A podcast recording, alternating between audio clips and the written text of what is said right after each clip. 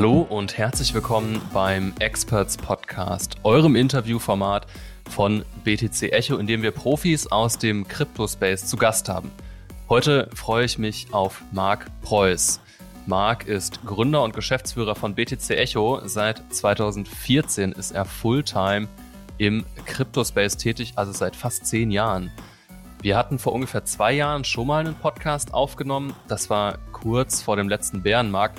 Und wir dachten, anlässlich dieser runden Zahl und dem Halving hier ist es an der Zeit eine, für eine neue Runde. Ich kenne Marc jetzt seit 2018. Damals habe ich als Praktikant und später als Werkstudent für BTC Echo gearbeitet. Und seitdem hat sich eine Menge im Crypto-Space verändert. Und auch das wird Thema des heutigen Podcasts sein. Jetzt aber Herzlich willkommen im Experts Podcast BTC Echo Geschäftsführer Marc Preuß.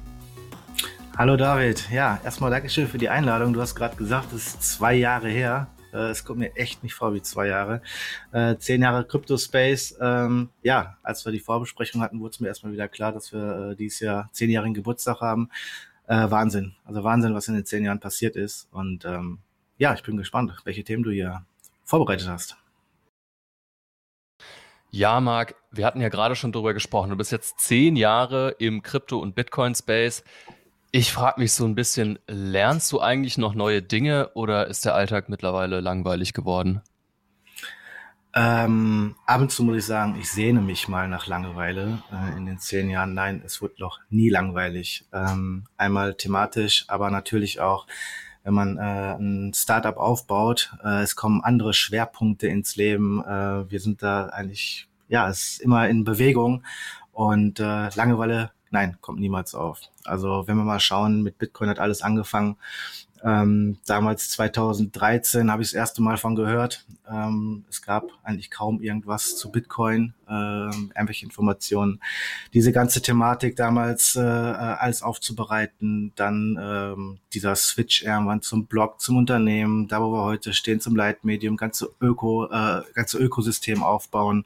Für mich war natürlich auch alles neu, ne? Also ein Unternehmen aufbauen. Ich habe vorher noch kein Unternehmen aufgebaut und ähm, ja, das hat natürlich auch viele neue Dinge mit sich gebracht. Mhm. Viele neue Challenges. Da würde ich gerne mal ganz kurz rein. Du hattest BTC Echo gerade als Startup bezeichnet. Ist es für dich immer noch ein Startup oder denkst du, dass es jetzt mittlerweile so etabliert ist, dass der Begriff vielleicht gar nicht mehr passt? Ähm, nein, ich würde es nicht mehr als äh, Startup bezeichnen. Also ähm, Nee, mittlerweile sind wir so gefestigt. Ähm, anfangs, als alles neu war und äh, für mich eine komplett neue Welt war. Ja, Startup, ähm, haben äh, auch ein paar Funding-Runden gemacht, ähm, die wir halt einfach gebraucht haben. Aber mittlerweile würde ich sagen, sind wir ziemlich gefestigt und äh, gut laufendes Unternehmen. Was hast du denn vielleicht zum letzten oder was war das letzte, was dich überrascht hat im Crypto-Space? Was, ähm, was hast du zuletzt dazugelernt, so im Thema Krypto und Bitcoin? Ähm, vielleicht so jüngste Erfahrung für mich ähm, sehr einschlägig war die ganze Sec-Geschichte. Mhm. Ähm, mir wurde einfach klar, ja, die kochen auch nur mit Wasser. Ne? Also alles, was da passiert ist mit dem Twitter-Hack und dieses ganze Hin und Her, ähm, die ganzen Verfahren, ähm, also dieses ganze Kauderwelsch, was da passiert ist. Ähm, ich hatte bisweilen eigentlich immer einen anderen Eindruck von den ganzen äh, Regulierungsbehörden. Ähm, aber ähm, ja, da geht auch viel drunter und drüber. Nicht nur in Startups geht viel drunter und drüber. Das ist generell eine Erfahrung, die ich machen, äh, gemacht habe, wo ich oft gedacht habe, boah, bei uns geht's echt abends sehr chaotisch äh, äh, äh, her. Ähm, wenn ich dann aber so mit anderen Gründern und äh, Geschäftsführern spreche, ist ganz normal. Und das jetzt auch in solchen Regulierungsbehörden, dass da solche Fupare passieren, ähm, ja, war für mich so eine kleine neue Perspektive und ein bisschen beruhigend. Hm. Vielleicht zum Hintergrund an die Zuhörerinnen und Zuhörer. Ich glaube, Marc spricht darüber, dass die SEC, also die US-Börsenaufsicht, ja wirklich mehrere richtig dicke Patzer im Bezug auf den Bitcoin-ETF hatte. Also zum Beispiel wurde der Twitter-Account zwei Tage vor Genehmigung gehackt, wo dann einfach eine Meldung rausgeht, ja, ETF genehmigt. Ähm, und das ist halt äh, ein absoluter Wahnsinn. Wir hatten in einem Recap-Podcast auch schon drüber gesprochen, dass sie da nicht mal eine Zwei-Faktor-Authentifizierung hatten. Und das ist ähm, immerhin die wichtigste Regulierungsbehörde der Welt. Also wirklich, äh, ja, ein Chaoshaufen. das kann man, kann man nicht anders sagen. Ähm, ja, lass uns ein bisschen über deinen Hintergrund sprechen. Ich meine, man geht ja mhm. nicht per Zufall Fulltime in so einen ja, chaotischen Space wie den Crypto-Space. Was hatte dich denn damals motiviert, diesen Beruf oder diese Branche zu deinem Beruf zu machen? Also ich kann vorab sagen, das war überhaupt gar nicht geplant. Ich bin da reingerutscht. Ähm, ich war ja nach meinem Studium jahrelang oder Jahrzehnt im, äh, im Finanzwesen, im Controlling tätig und äh, in verschiedenen Konzernen. Und irgendwann kam ich, habe ich irgendwo mal was über Bitcoin gelesen, ähm, habe es wieder verworfen und irgendwann habe ich dann nochmal was gelesen, äh, englischsprachig und irgendwie hatte mich das Thema getriggert. Ähm, wollte ich einfach ein bisschen mehr darüber erfahren und äh, irgendwann will ich, ich will nicht sagen, ich war davon besessen, aber äh, es gab halt noch nicht viel. Es gab Bitcoin, irgendwann Namecoin, Peercoin, Litecoin und mehr gab es, glaube ich, auch gar nicht. Naja, auf jeden Fall äh, immer mehr drüber gelesen, mit Leuten drüber gesprochen. Die Leute hat es überhaupt nicht interessiert. Egal mit wem ich drüber gesprochen habe, die hat es einfach nicht interessiert und ich habe es nicht verstanden. Also ich habe es nicht verstanden, warum sich die Leute für Bitcoin nicht interessieren können. Also ähm, für mich ist Bitcoin einfach und Blockchain einfach der Inbegriff von äh, Dezentralität und es ist einfach ein Problem, was was was dadurch äh, gelöst wurde, ja und äh, und ich konnte einfach nicht verstehen. Naja, auf jeden Fall habe ich dann immer, ähm, wenn ich es irgendwo angebracht habe, auf Hochzeiten, auf Geburtstagen oder mit Freunden, ja, wie drüber gesprochen habe, ähm, manche hat es dann schon ein bisschen getriggert, die wollten dann ein bisschen mehr darüber erfahren, aber irgendwann habe ich gemerkt, Halleluja, ich erzähle ja immer wieder die gleichen Stories von vorne. Äh, die wollten ein paar Updates haben, was da denn jetzt so passiert. Und ähm, ja, irgendwann saß ich neben meinem Hauptberuf bis spät in der Nacht äh, immer an meinem, ich habe dann Blog gegründet, damals BTC Echo. Echo daher, weil damals war es einfach nur ein Echo von, von englischsprachigen News, weil es gab einfach nichts deutschsprachiges, ne? Ähm, doch den Bitcoin-Blog gab es damals schon. Mhm. Und ich habe halt gesagt, okay, ähm, bevor ich das immer wieder erkläre, ich schreibe es einfach runter, kann die Leute zu BTC Echo schicken und sagen, da kannst du alles nachlesen. Und ähm, ja, da war natürlich viel Überzeugungsarbeit, weil ich hatte irgendwie den Drang, die Leute davon zu überzeugen. Muss ich sagen, habe ich heute nicht mehr, können sie ihr eigenes Bild machen. Aber ich wollte die Leute davon überzeugen, wie cool das Ganze ist und was das eigentlich bedeutet ne? und was für ein Ausmaß das haben kann. Und so entstand BTC Echo damals.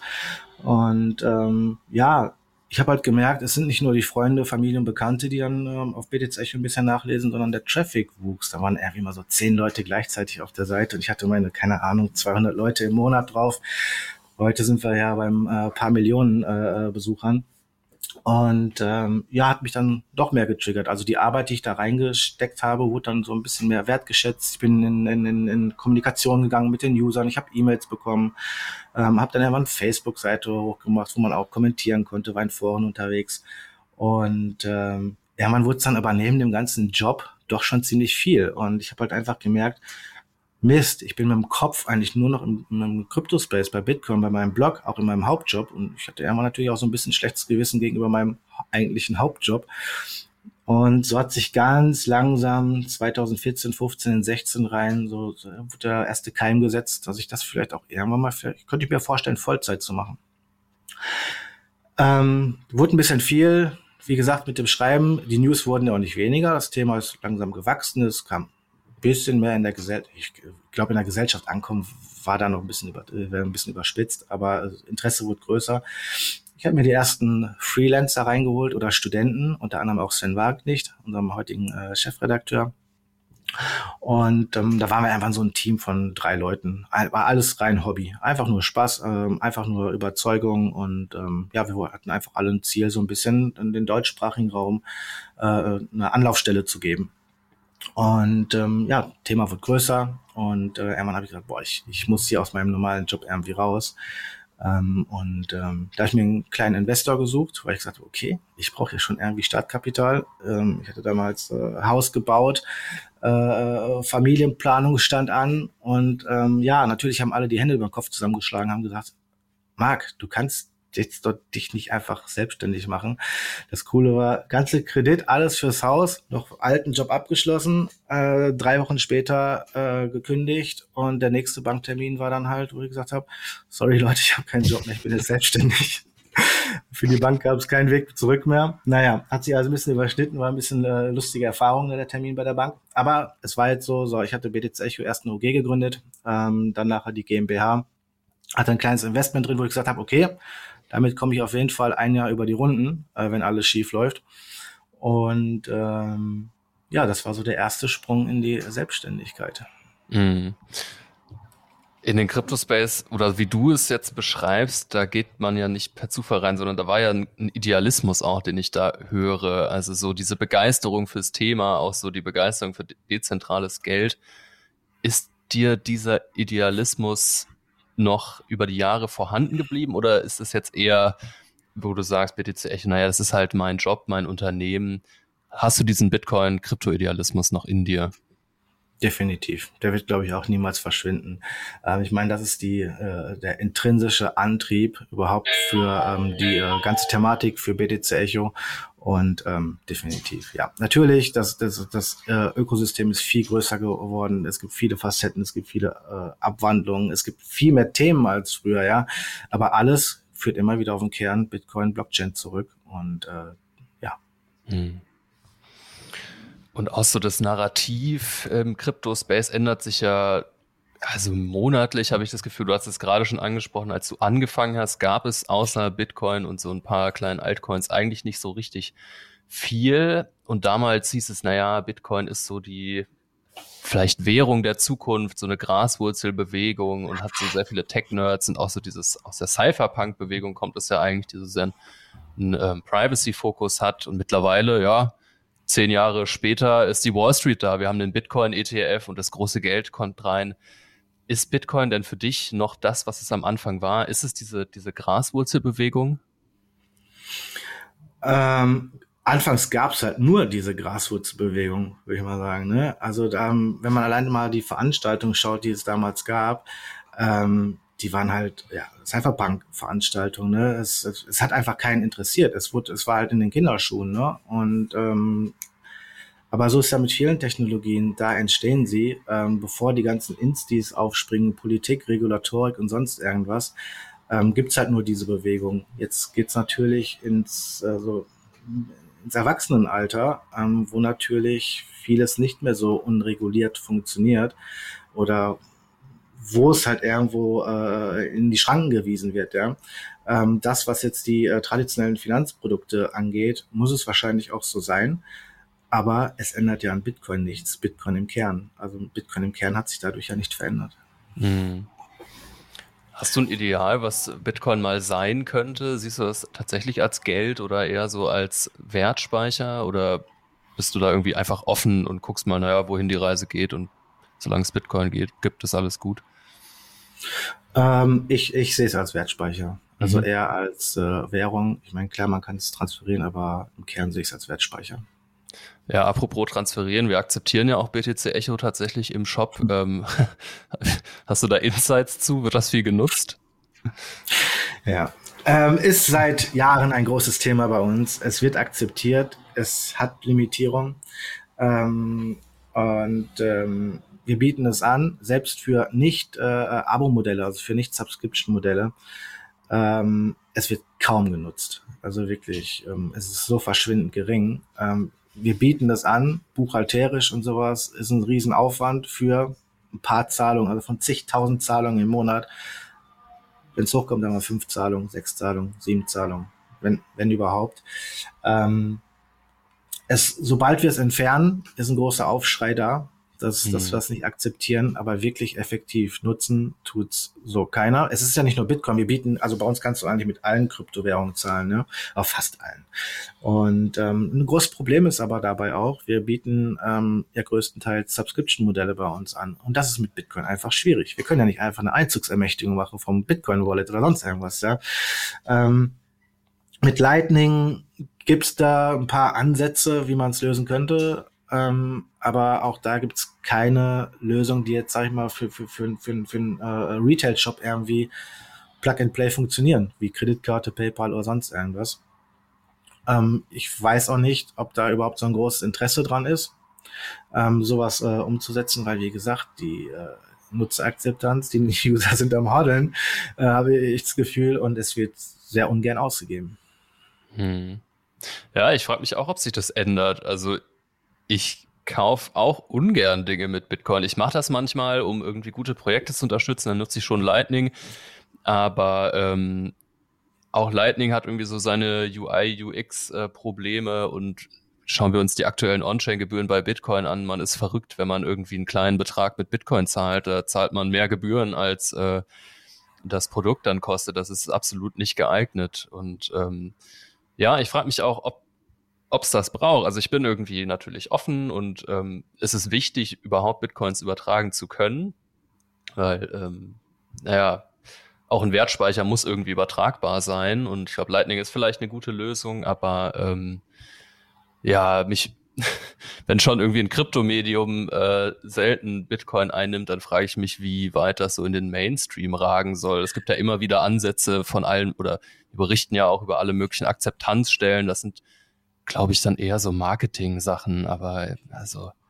Ja, es ist aber, glaube ich, auch einfach noch so ein gesellschaftliches Ding. Es ist noch nicht Normalität. Also ich oft fehlt noch die Hülle drumherum, ähm, die das, das, das, äh, äh, die, die, ich will nicht sagen, die App, um dafür alltäglich das Normal ist, damit zu bezahlen. Er ist immer noch so ein bisschen exotisch. So, ich zahle jetzt hier mit Krypto. Jetzt hole ich ja mein Handy und äh, äh scanne den QR-Code ist äh, noch sehr exotisch. Keine Ahnung, eine Kreditkartenzahlung, PayPal-Zahlung ist, machen die Menschen tagtäglich zigmal wahrscheinlich. Kryptozahlung nicht so. Und äh, es ist halt bei den Leuten auch so, dass es halt noch, noch so was Besonderes ist. Ja, ich habe meine Krypto auf meiner Wallet und die will ich nicht abgeben, weil ist natürlich auch die äh, äh, Fantasie da und ich bin davon auch überzeugt, dass die Kurse steigen werden. Ja, ähm, deswegen zahle ich damit auch nicht gern, weil in, wir kennen ja alle die äh, Pizza, die mit Bitcoin äh, bezahlt wurde. Also, heutzutage wäre es eine sehr teure Pizza, ja. Wenn ich dann morgen eine Subscription bei BTC Echo ähm, abschließe für einen Euro und äh, denk mal fünf Jahre weiter, was mein Bitcoin dann vielleicht wert wäre, wäre es eine sehr teure Subscription gewesen. Und ähm, mit Geld, äh, müssen wir glaube ich nicht drüber sprechen, äh, wird in fünf Jahren nicht mehr wert sein sind die äh, Leute einfach bereitwilliger, das Geld auszugeben, anstatt Krypto, mit Krypto bezahlen, zu bezahlen, mhm. was ich auch irgendwo vollkommen nachvollziehen kann. Ja, absolut. Es ist ja auch gruseliger. Also es gibt natürlich irgendwie auch Mobile-Apps, mit denen man Bitcoin halten und auch übertragen kann. Aber im Unterschied zu PayPal hast du da kein Unternehmen dahinter, was, wenn du irgendwie einen Fehler machst oder so, was da vielleicht noch einspringen kann, was zurückbuchen kann. Krypto ist halt, äh, wenn es einmal weg ist, dann ist es weg ich kann mich erinnern, letzte Woche hatte mich äh, ein Freund angerufen, der, ich glaube, von der Green Wallet von Blockstream oder so an, an Bison einen kleinen Betrag in Bitcoin geschickt hat und der setzt sich so alle zwei Jahre einmal kurz damit auseinander und der wusste jetzt gar nichts über Gebühren und äh, bla und dass die so hoch sind, er hat sich irgendwie gewundert, dass er jetzt erstmal 20 Euro für diese Transaktion bezahlen muss. Und dann geht die ja auch nicht direkt durch. Und wenn du nicht, wie wir, jeden Tag irgendwie dabei bist, und das alles verstehst, dass, naja, der Mempool ist halt voll, weil es gibt irgendwie Ordinals und so. so wir verstehen das, klar, aber also frag, geh mal auf die Straße und frag die Leute, was ein Mempool ist oder wieso jetzt eine Transaktion auch mal einen Tag dauern äh, kann. Das, das versteht ja keiner. Das habe ich auch immer noch bei egal ob Freunden, Familie, auch äh, kürzlich noch für meinen Vater eine Transaktion gemacht. Und er hat mich wirklich äh, im Fünf-Minuten-Takt angerufen, ob das äh, angekommen ist. Und ähm, ja, da brauchst du gar nicht großartig anfangen, denen zu erklären, warum das denn jetzt so äh, lange dauert, sondern einfach nur beruhigen, zureden, sagen, es ist alles in Ordnung, vertrau mir, äh, es kommt an. Und ähm, ja, das ist etwas, wenn du da nicht tagtäglich dich mit auseinandersetzt, äh, ich glaube, da kriegen viele heute noch äh, Puls, wenn sie eine Transaktion tätigen. Ja. Aber was können wir vielleicht auch als Leitmedium im deutschsprachigen Bereich besser machen, dass das äh, in Zukunft nicht mehr so ist? Also ich meine, wir haben ja vielleicht die Verantwortung und auch die Möglichkeit, mhm. die Leute zu erreichen und da so ein bisschen zu erklären. Was, was, was müssen wir machen? Also für uns BDC ist natürlich das Anliegen äh, äh, informieren, aber auch Education. Äh, informieren machen, glaube ich, seit zehn Jahren sehr gut.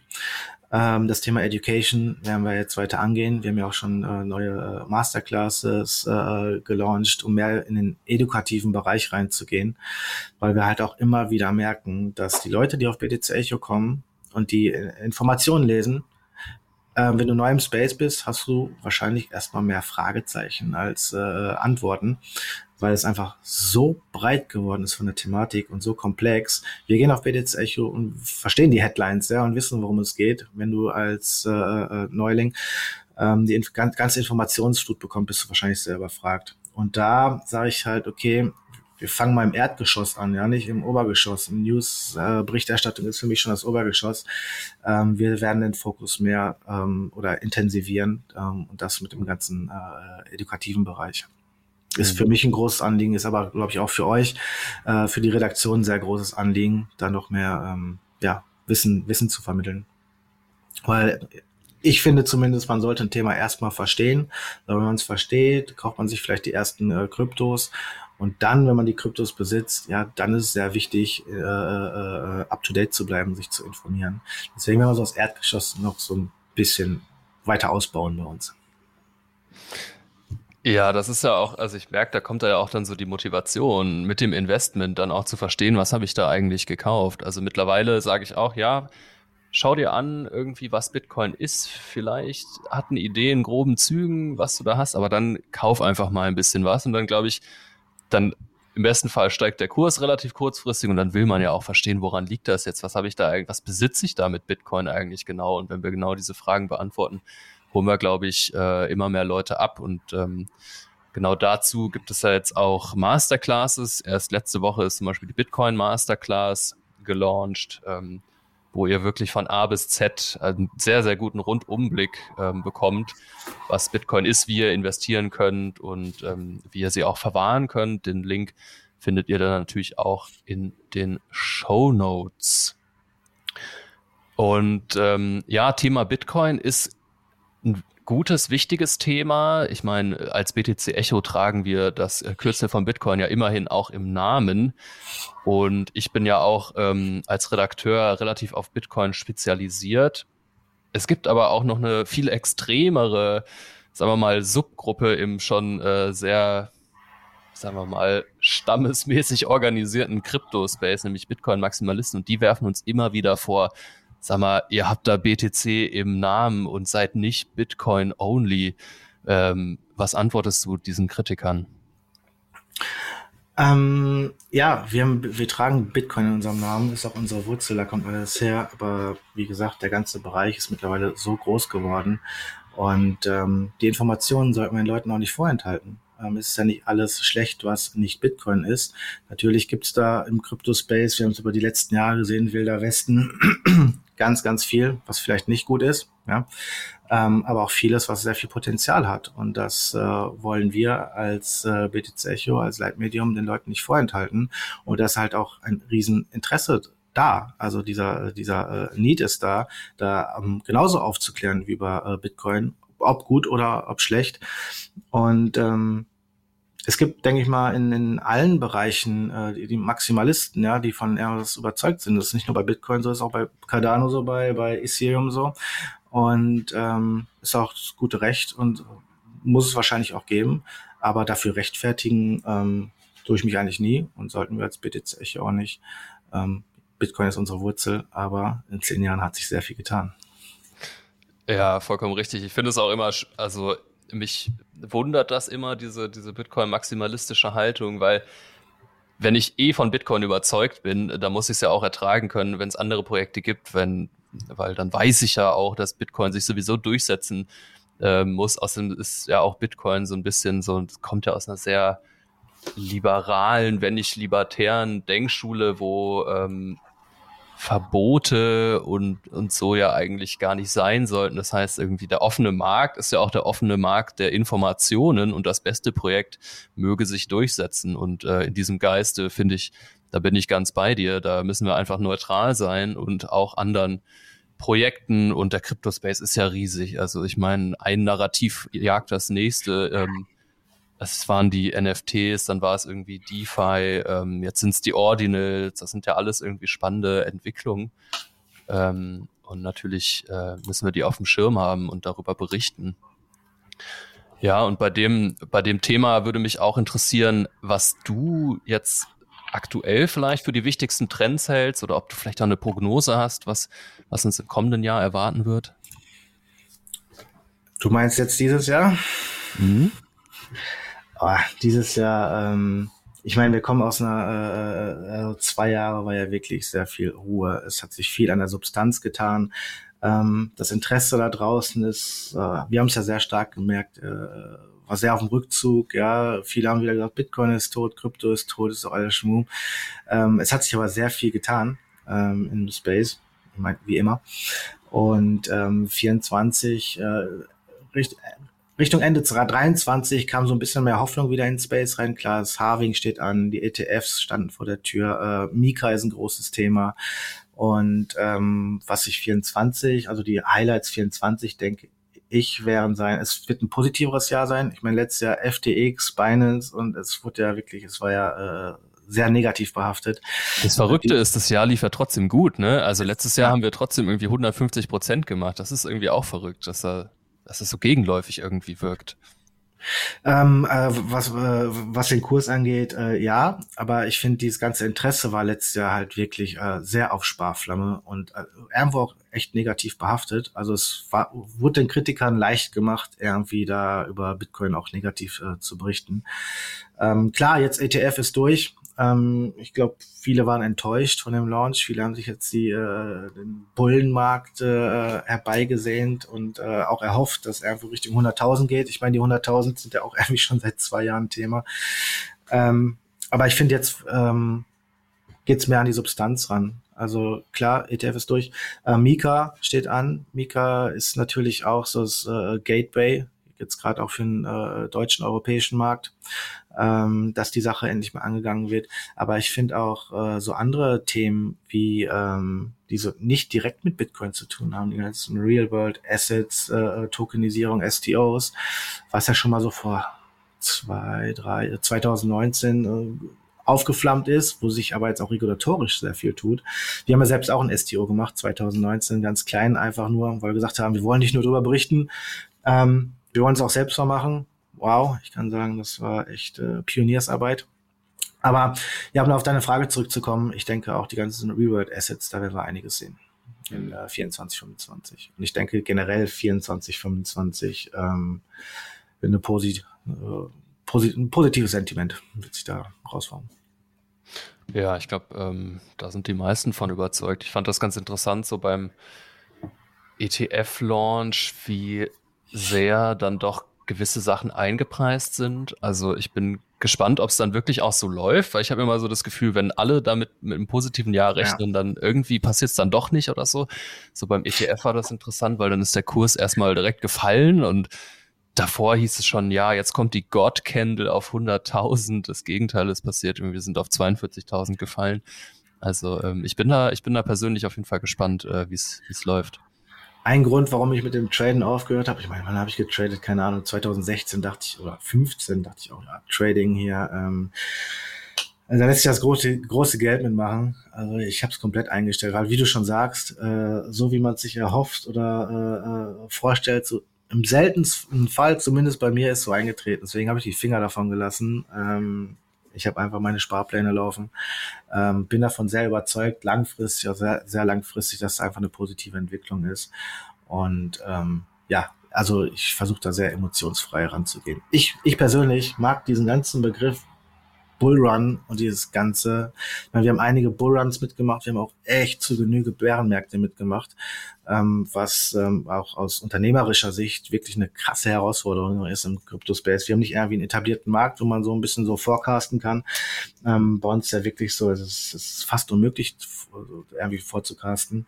Deswegen haben wir uns auch so defensiv und langfristig da irgendwo planen. Das mache ich auch mit 24 und 25, auch wenn ich davon überzeugt bin, dass irgendwo eine positive Entwicklung da ist. Ähm, versuche ich alle Eventualitäten irgendwie so, so weit es geht auszuschließen, einfach um ja unternehmerisch BTC Echo zu sichern. Nur was jetzt ein positiver Ausblick ist, würde ich jetzt nicht sagen, komm, wir holen jetzt mal irgendwie zehn Leute rein oder sonst irgendwas. Also da müssen wir sehr defensiv rangehen. Da muss ich euch als als als äh, Mitarbeiter auch am zu ähm, abholen und ähm, weil warum wir manche Entscheidungen treffen. Und ähm, ja, sehr herausfordernd. Also äh, der Crypto Space und 24, 25.